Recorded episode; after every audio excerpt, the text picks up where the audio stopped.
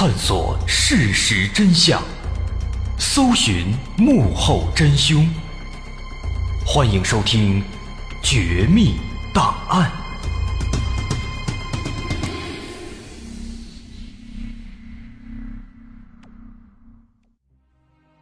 欢迎收听今天的《绝密档案》，我是大碗。今天咱们来说一说泰坦尼克号的沉没之谜。有关这个泰坦尼克号沉没，很多人都知道，它是因为撞上冰山，所以沉没了。那泰坦尼克号它不就是撞了个冰山沉没了吗？啊，这有什么可研究的？有什么迷不迷的呀？其实啊，咱们了解到的，其实都只是这个泰坦尼克号事件的表面现象，它内部呢，其实还有一些其他事情，咱们是不了解的。也因此呢，伴随着泰坦尼克号沉没，就衍生出了很多种怪异的说法。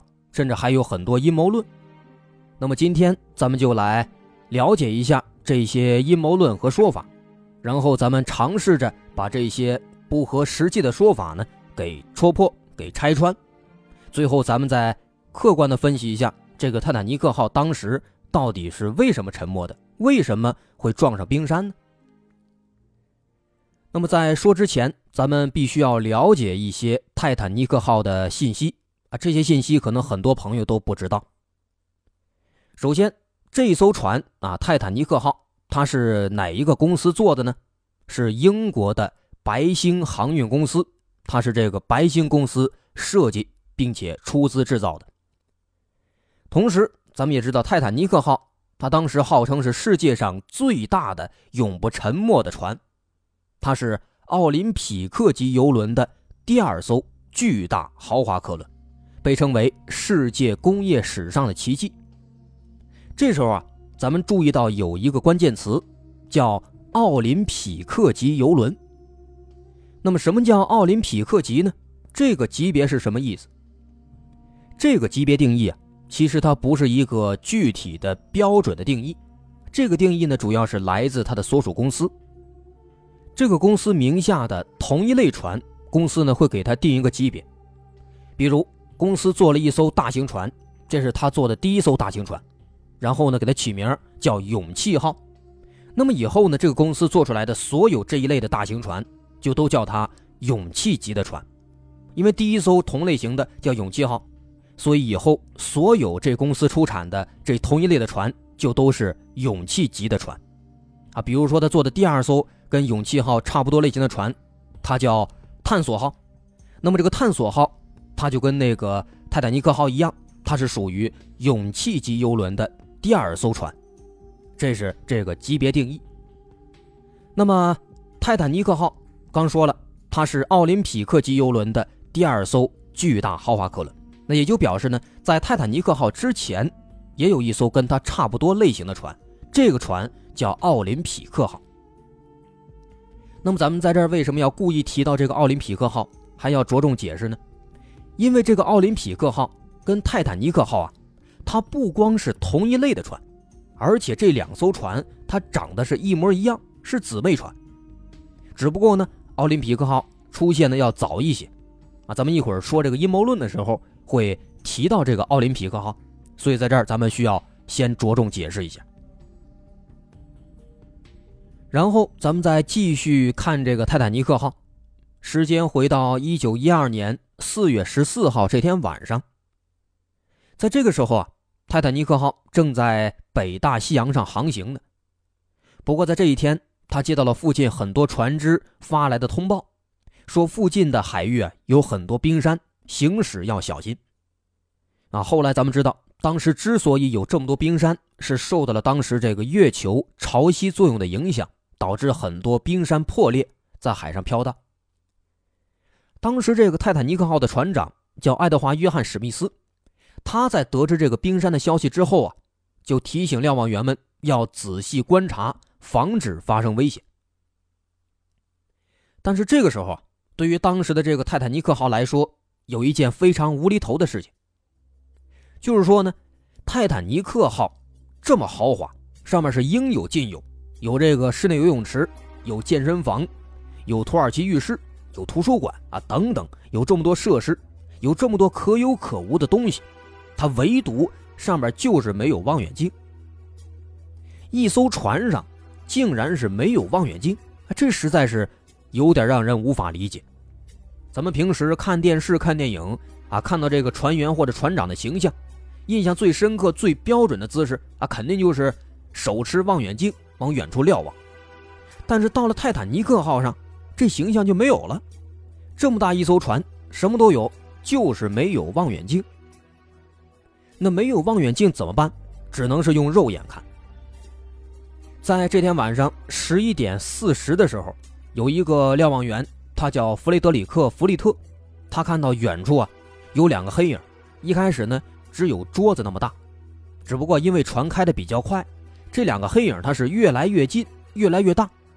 到近到一定程度，看了一会儿之后啊，他才发现这是两座冰山啊。于是他马上就敲了三下警钟，然后抓起电话报告说：“说正前方有冰山。”那么大副默多克他在知道有冰山之后，就迅速做出反应，马上下令说：“减速，左满舵，倒船停车。”哎，他做了一个这样的决定。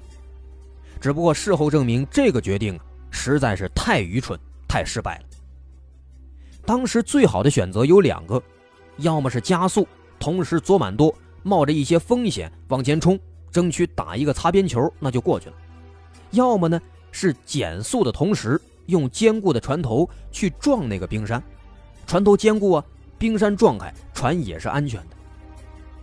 但是呢，这两个选择默多克都没有选择，他选择的是减速。然后左满舵，想停船，但是在海上，船的这个速度啊，它不是那么容易慢下来的，而且船这么大，它惯性又大，你打左满舵，同时又减速，那么你这个船慢慢的，船的侧前身就慢慢的面对那个冰山了，但这个时候呢，船还没停下来，还在慢慢的往冰山靠近，结果是越来越近，越来越近，最后咣当，撞上了。那至于最后的结局，咱们都知道，船沉没了，两千二百多人最终死里逃生的只有七百零八人。那么泰坦尼克号这个事儿呢，很明显啊，眼看着就是一起意外事故，啊，具体说是一起由于大副指挥不当造成的航海事故。但是啊，咱们没想到的是，仔细研究这起事件的很多细节呢，会发现这起事故啊。好像不是那么简单。你想，首先这个大副他就很奇怪啊，他是跟着这个船长在海上闯荡很多年的，遇到这样的情况，他为什么会做这样的错误的决定呢？这就很奇怪啊！甚至说这里边还有一些很灵异、很邪乎的地方啊。当然，这些邪乎的说法咱们今天不细说啊，毕竟一般这一类的他也经不起推敲。咱们就举一个简单的例子，比如说。在这个一九八五年的时候，人们在第一次在海底找到了泰坦尼克号的时候，当时人们就发现，在这个船的右舷下部分，有一个直径九十厘米的大圆洞。这个圆洞很奇怪啊啊，据说呢是边缘十分的光滑整齐，就好像是用工具人为切割的。那么后来美国一些学者他研究这个照片，认为这个洞啊。是被激光武器击中留下的，所以当时盛传一种说法，说可能是被外星人或者被其他国家研制的新武器给袭击了，留了这么一个大洞，导致泰坦尼克号沉没了。这说法啊，哎，听起来挺有意思，很猎奇，听着呢感觉好像也有道理。只不过这也仅限于是我们这些外行听起来好像是有道理，那些懂行的一听。就知道这个说法呢，纯粹扯淡。为什么呢？因为泰坦尼克号啊，它毕竟是一艘豪华巨轮，它里边是非常先进的，有十六个隔水舱。就算这十六个里边有两个同时进水，这船都不会沉，都不会有问题。那么，如果说船真的是被什么东西击中了，留下了这么一个不到一米直径的大口子，那最多就一个舱进水，那也不至于沉没呀。更何况这个洞对于整艘船来说其实不算大，很容易就能够修补，就能够挽救。所以说这个说法呢不攻自破了。另外还有一些邪乎的说法，说沉没之前有人看到鬼火了，啊，沉没之后呢有人还拍到水里啊有这个不明发光体，甚至还有人说呢，因为这个木乃伊的诅咒，说船上船长室里边放了一个木乃伊，什么亚麻拉女祭司的木乃伊啊，这个说法咱们之前说那个被诅咒的棺材盖的时候，咱们已经给破解了，咱们在这不多说了。所以说这些说法它根本都是站不住脚的。那咱们今天主要说的不是这些，是有关泰坦尼克号的一个阴谋论。这个阴谋论的具体内容啊，简单说呢，就是说泰坦尼克号当时啊，其实已经金蝉脱壳了。当年沉没的是它的姊妹船奥林匹克号。哎，这是怎么回事咱们今天一块来看一看。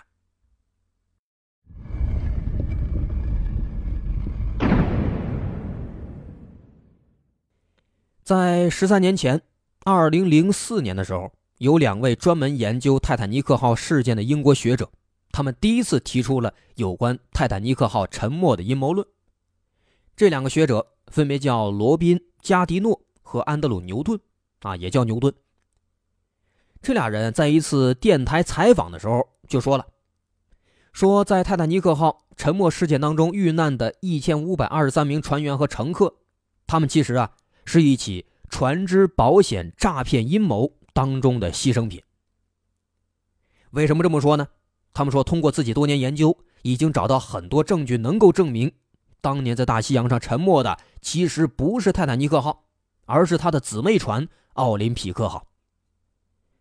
那么，白星公司他们之所以偷梁换柱，把这两艘船给倒个个其实啊，就是为了欺诈保险公司，骗取巨额保险金，来帮助公司度过经济难关。这俩人把这个说法一提出来。旁边的电台主持人都吓了一跳，啊，两位学者呢，这还娓娓道来，继续说呢，说这个阴谋的起因，它是发生在泰坦尼克沉没的半年之前，一九一一年九月十一号，在这一天，泰坦尼克的姊妹船奥林匹克号在一次航行当中跟人撞了，撞的呢还是英国的皇家海军的船，这么一撞。导致奥林匹克号是身受重伤啊，勉勉强强的才开回港口。不过这个船都是有保险的，跟人一样。那白星公司就去找保险公司申请理赔，但是保险公司在调查之后啊，认为这起事故的责任方是奥林匹克号，拒绝赔付。而且雪上加霜的是什么？奥林匹克号伤得太重了，需要修的话要花费大量资金。还要花好几个月的时间。那么这个情况对白星公司来说简直就是一个致命打击。为什么？因为当时白星公司已经非常非常困难了，财政危机十分严重，差不多快破产了。那么现在船又坏了，修没钱，不修呢，他在那停着没法带来经济收益，那情况更严重，更会破产。怎么办呢？在这个时候啊，白星公司的总裁啊，一位美国大富豪，他叫约翰·皮尔·庞特·摩根，他就想了一个办法。他想，这个奥林匹克号出事故，保险公司不是不赔吗？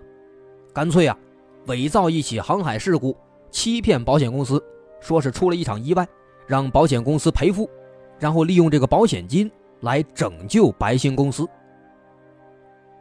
那么这起伪造事故的主角是谁呢？那肯定就是马上要出生的，当时世界上最大、最豪华、最奢侈的泰坦尼克号。那么，如果这么豪华的泰坦尼克号出事了，那保险金肯定赔的非常多。但是这个时候啊，他们又想，不可能真的让这个泰坦尼克号去沉没啊！毕竟，如果真的让泰坦尼克沉没的话，那保险金没准还不够回本呢。所以这时候就需要找一个替身。找一个泰坦尼克号的替身。那么这个替身是谁？肯定就是刚刚被撞坏的、已经不值钱的泰坦尼克号的姊妹船奥林匹克号。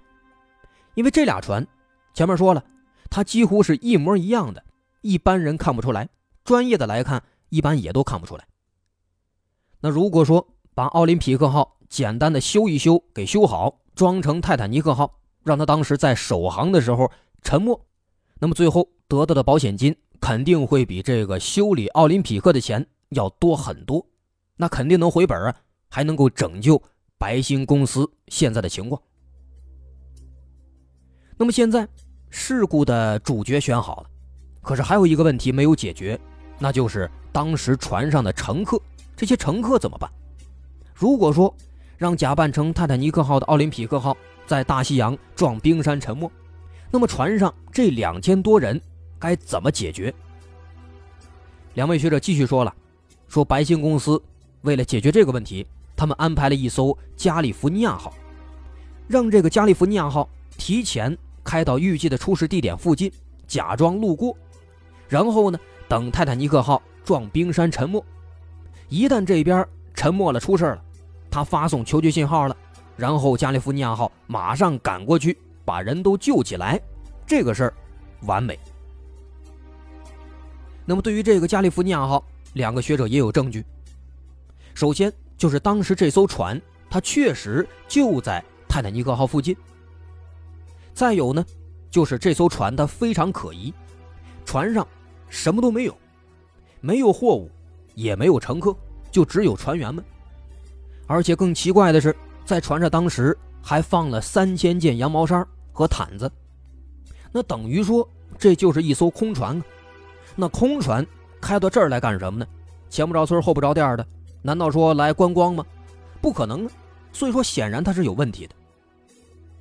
但是后来的事实我们都知道，泰坦尼克号沉没之后，加利福尼亚号并没有来救人，来都没来。为什么呢？啊，这个原因那就比较复杂了。简单说呢，其实是因为当时的这个天气，天气状况导致加利福尼亚号它根本就没有看到。或者说呢是没有看清楚泰坦尼克的求救信号，所以呢没有能够及时赶过来，最终就导致了一千五百多人葬身大海。那么以上这就是两位学者他们做出的推测，同时他们还列举了大量的证据，都有什么证据呢？首先咱们看第一个证据，看看泰坦尼克号的船长爱德华·约翰·史密斯。那么这个名字，大伙熟吗？肯定是熟，因为有一起著名的时空穿梭事件，就是说有人在几十年之后又看到这个船长了，而且样子跟1912年沉没的时候还是一样，穿的衣服也一样，还认为他是时空穿梭了。啊，当然咱们今天呢不研究这个时空穿梭。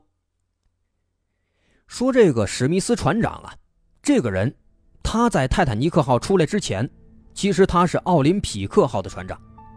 但是呢，在泰坦尼克号出来之后，他就立马变成了泰坦尼克号的船长。这一点是不是很奇怪？啊，人家开奥林匹克开的好好的，为什么突然又调到泰坦尼克号呢？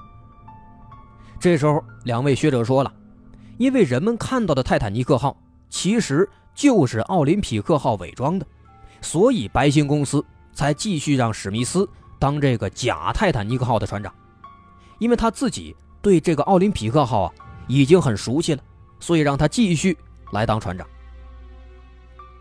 同时呢，还有人根据这个阴谋论进一步延伸，认为一开始的奥林匹克撞击事件啊，可能也是白星公司一手策划的，为了拯救濒临破产的公司，只不过呢，最后失败了。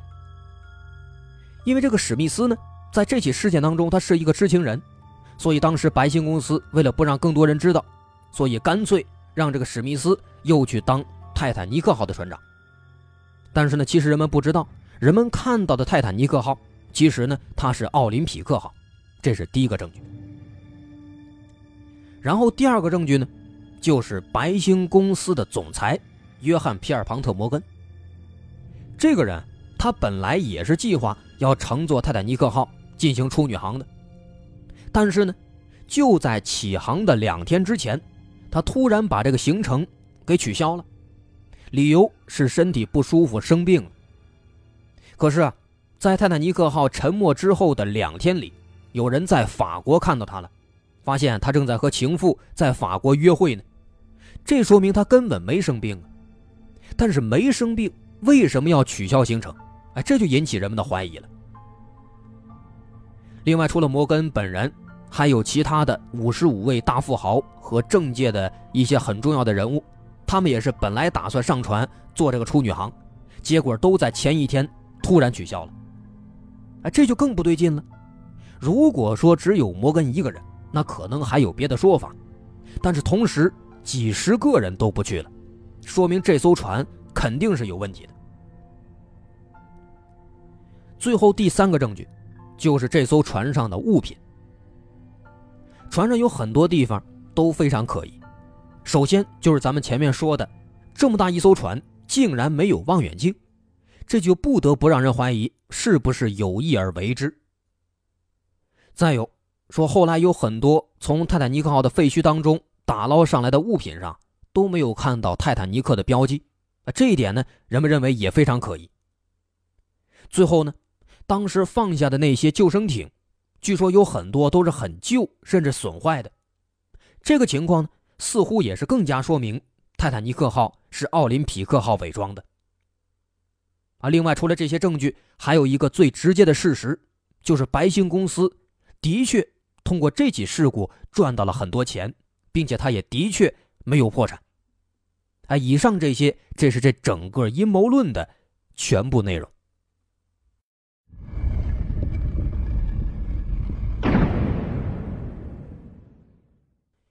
刚刚咱们说完了泰坦尼克号的阴谋论，说真正的泰坦尼克号啊，其实已经金蝉脱壳，遇难的呢其实是奥林匹克号。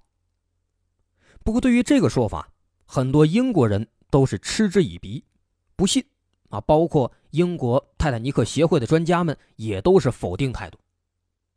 那么说这个说法到底是真是假，有没有一些可信的成分在里面？客观来说，其实可信度不大。不用多说，咱们就只看一个人，看白星公司的总裁约翰·皮尔庞特·摩根。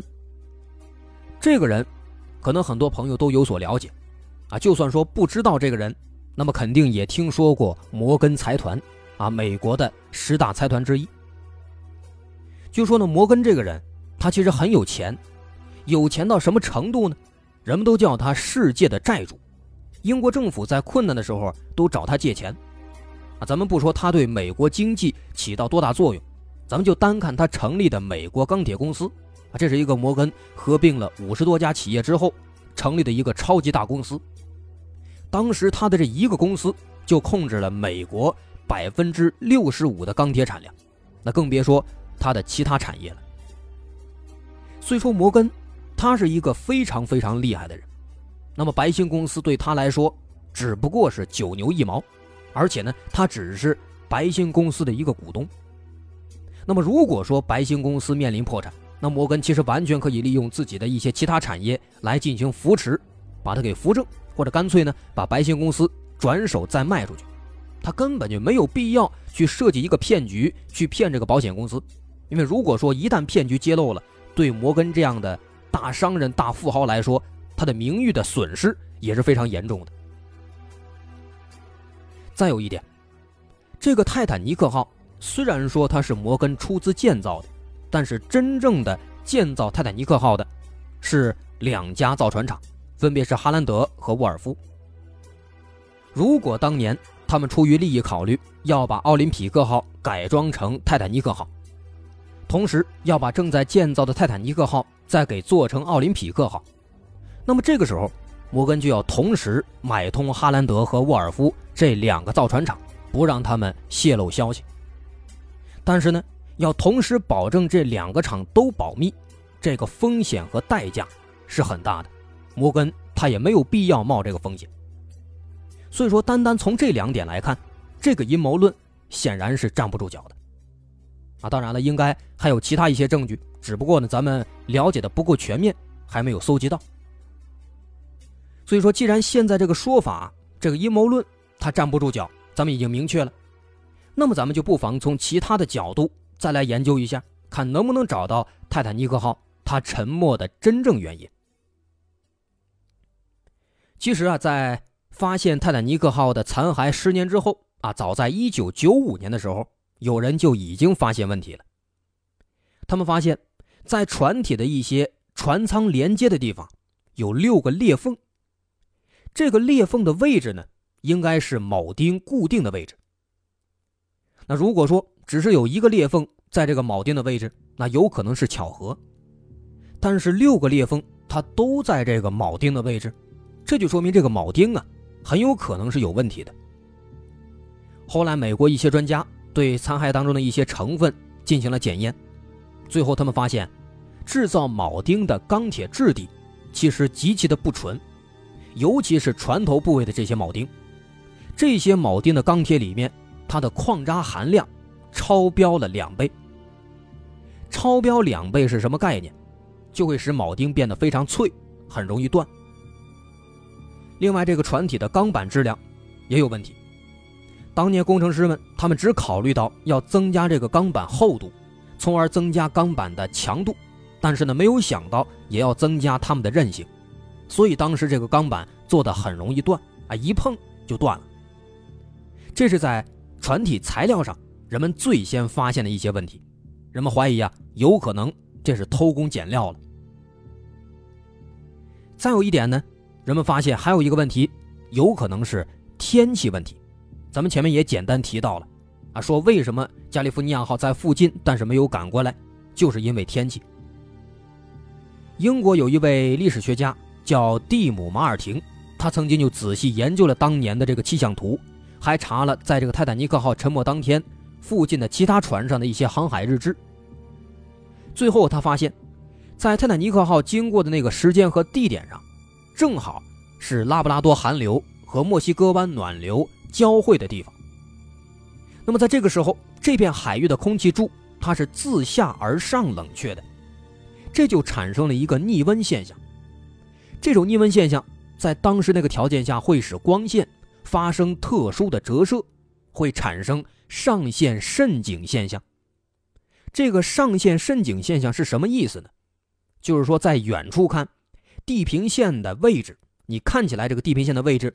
会比实际的位置要高一块，所以呢，在远处看这个物体的位置呢，它比它真正的位置就要高。同时呢，给人一种错觉，因为高啊，就认为这个物体离自己很近。因为地球它是圆的，所以呢，看起来高就认为离自己很近。另外，这个上线渗景现象，它还有一个很致命的地方啊。刚说了，这个现象会让地平线的位置看起来比实际要高一块。那么看起来的这个地平线的位置，它到真正的地平线位置之间，这中间这一块这块区域，从远处看是什么都看不见的，看起来这一块呢就是一片烟雾，看不清东西。那么在事发当天晚上，一开始那两座冰山啊，其实就是在这块区域当中的，所以船员们一开始一直都没看见，直到这个船开得足够近了，这个上线渗井现象已经没有了，船员们。这才看到冰山，但是这个时候你看到冰山，再发这个指令，再发这个警报，已经晚了。那同时呢，也是因为这个现象，导致附近的加利福尼亚号一直都没有看清泰坦尼克号，所以呢，没有看到他的求救信号，也就没有及时赶过来进行救援。啊，这个现象咱们这么单纯的说呀，可能不太好理解。咱们呢也搜集到了一些图文的说明。咱们稍后在今天晚上会把它放到我们的微信公众号里，大伙儿可以看一看啊。咱们的微信公众号是在微信搜索“大碗说故事”，拼音汉字都可以，搜索就能找到了。好，大伙儿可以关注一下。这是第二个可能的原因，天气原因。那另外除了天气原因啊，还有一个原因，其实呢就是月亮啊。这一点咱们开头也已经简单提到了。在这个泰坦尼克号沉没的前三个月啊，在一九一二年一月四号这一天，这一天很特殊，是月球和地球之间的距离是一千四百年以来最近最短的一次，而且就在事发前一天，地球和太阳之间的距离也是一年当中最近的。那么这种现象当时就引发了巨大的潮汐，导致潮汐。把大量的北极冰山撞碎，拍到了海洋当中，慢慢的漂流。那么到了四月份的时候，随着拉布拉多寒流，一些冰山就飘到了泰坦尼克号的必经之路上，再加上当时的天气原因，最终联合作用之下，就导致了悲剧的发生。所以说，这三种原因综合在一起，这才是泰坦尼克号沉没的最有可能的原因。好，咱们今天的绝密档案就说到这儿。我是大碗，喜欢我们的节目，欢迎关注我们的微信公众号，在微信搜索“大碗说故事”就能找到了。好，咱们下期再见。